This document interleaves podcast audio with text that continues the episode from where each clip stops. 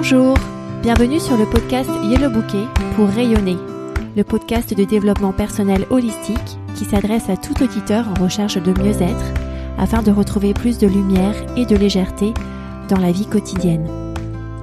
Ce podcast s'adresse tout particulièrement aux parents qui se sentent parfois débordés dans leur quotidien pour une pause douceur, une douce heure pour se reconnecter avec leur corps, leur mental et leur spiritualité.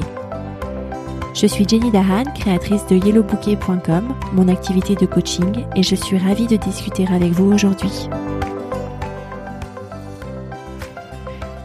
Bienvenue dans l'épisode 29 du podcast Yellow Bouquet pour rayonner que j'ai intitulé Relations rompues, relations recousues.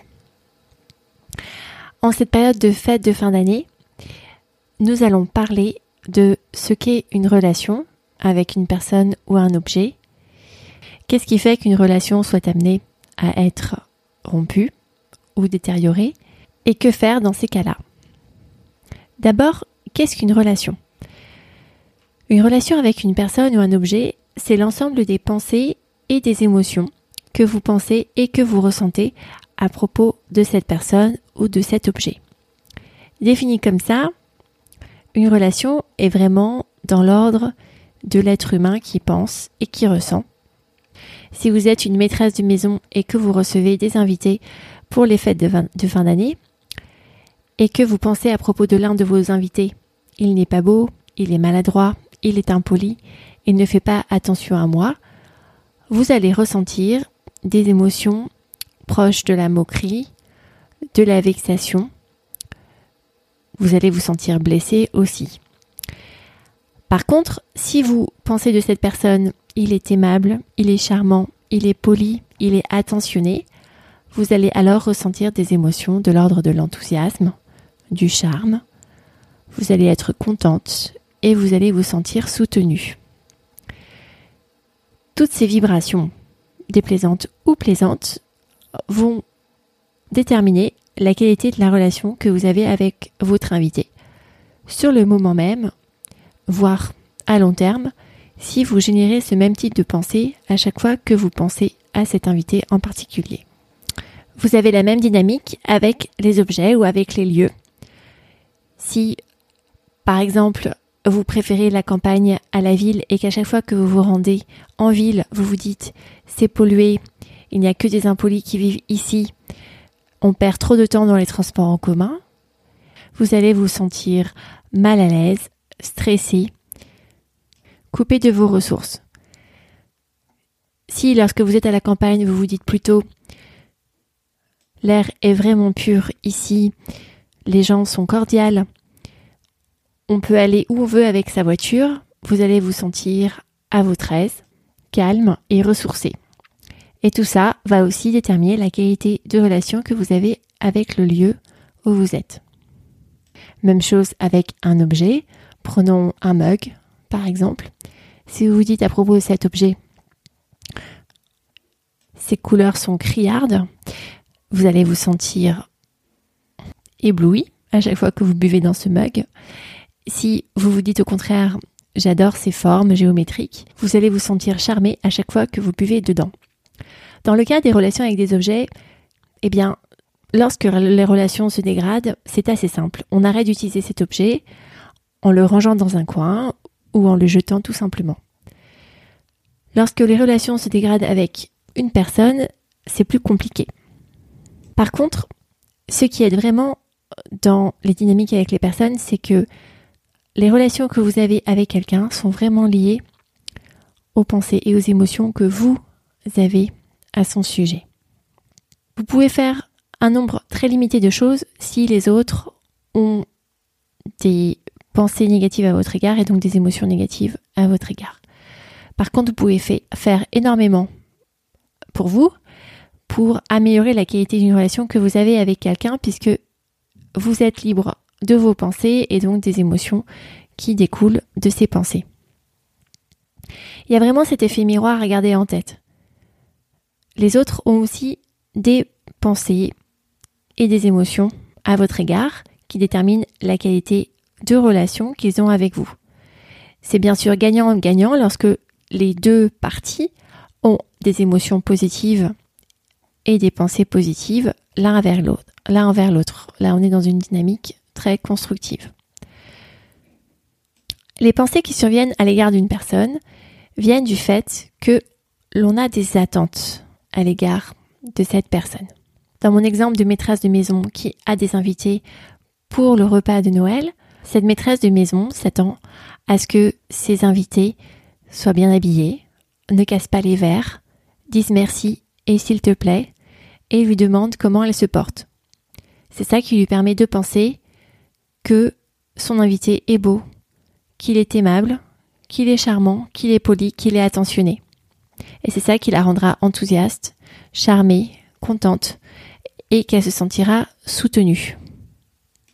Mais son invité a aussi des attentes. Par exemple, il pourrait s'attendre à ce qu'elle porte du maquillage, que les plats soient gourmets, qu'elle soit plus silencieuse, afin de laisser plus de place aux autres pour parler, ou qu'au contraire, elle comble davantage les trous. Et si ces attentes ne sont pas respectées, il pourrait penser des pensées telles que elle n'est pas coquette, elle ne cuisine pas bien, elle parle trop, ou bien elle parle trop peu. Vu comme ça, c'est bon de se rappeler que tout ce que les autres vous disent ont plus à voir avec leurs attentes envers vous, les attentes qu'ils pensent de vous, qu'avec vous-même. Tout ce que les autres pensent de vous ont plus à voir avec eux-mêmes qu'avec vous. Et pareil, tout ce que vous vous dites aux autres ont plus à voir avec ce que vous vous pensez des autres et ont plus à voir avec vos attentes envers les autres qu'avec les autres. Maintenant, quand on décide de rompre une relation, c'est souvent parce que on a surréagi à des circonstances. La perception vécue était trop loin des attentes. Dans mon exemple de cet épisode, ça peut être le cas de l'invité qui casse plus de trois verres. La maîtresse de maison décide de ne plus l'inviter, voire pire, de ne plus lui parler. Ceci est un exemple plutôt trivial, mais vous pouvez adapter en fonction des circonstances dans vos propres vies. Avant d'en arriver là, la maîtresse de maison aura peut-être posé des limites avec son invité, en lui disant que, effectivement, si il casse plus de trois verres, elle ne le réinvitera plus. Dans ce cas-là, c'est une relation qui est rompue de manière consciente, de manière préparée en collaboration, on va dire, avec la personne qui a cassé plus de trois verres puisqu'il connaissait les conséquences qui s'appliqueraient s'il franchissait cette limite. Mais parfois, souvent même, on ne pose pas de limite. On n'a pas dit à l'autre que ça dérangeait de casser beaucoup de verres. Et encore une fois, appliquez ça à des exemples dans votre propre vie, même si ça peut paraître évident. Et la relation se rompt sans que l'invité, dans ce cas-là, ne l'ai vu venir.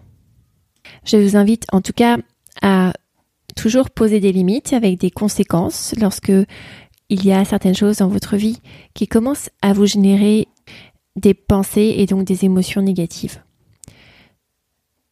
On a tous un jardin à l'intérieur de soi et tout le monde peut y, peut y cueillir des fruits sans le piller.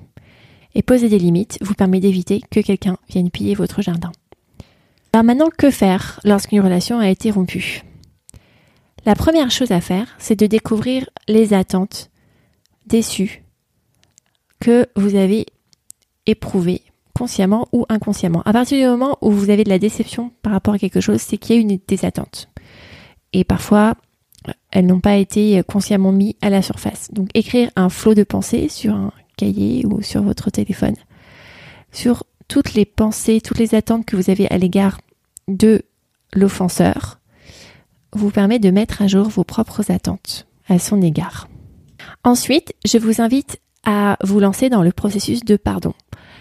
Je parle des 12 étapes de pardon dans l'épisode 27 qui sont utiles à faire à chaque fois qu'une relation est dégradée. Et une fois que vous avez pris le temps de passer par ces 12 étapes, vous pouvez définir les nouvelles limite la nouvelle nature de la relation. Vous pouvez décider bien sûr d'arrêter complètement la relation et vous pouvez aussi décider de la renouer de manière différente. Dans mon exemple, la maîtresse de maison peut décider de revoir l'offenseur dans un restaurant et plus chez elle.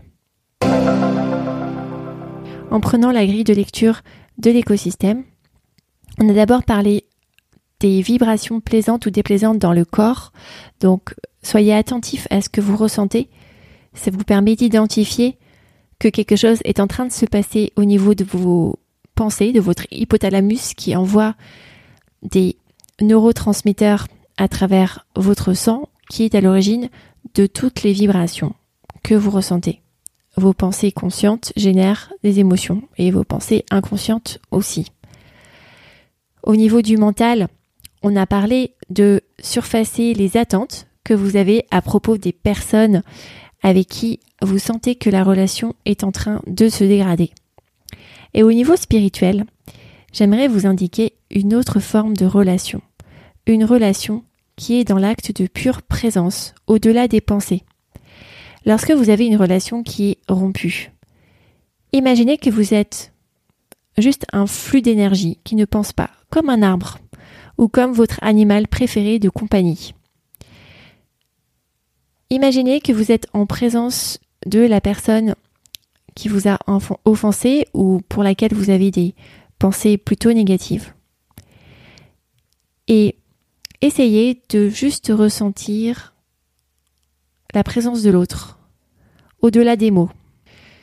C'est une relation par le cœur et pas par le mental.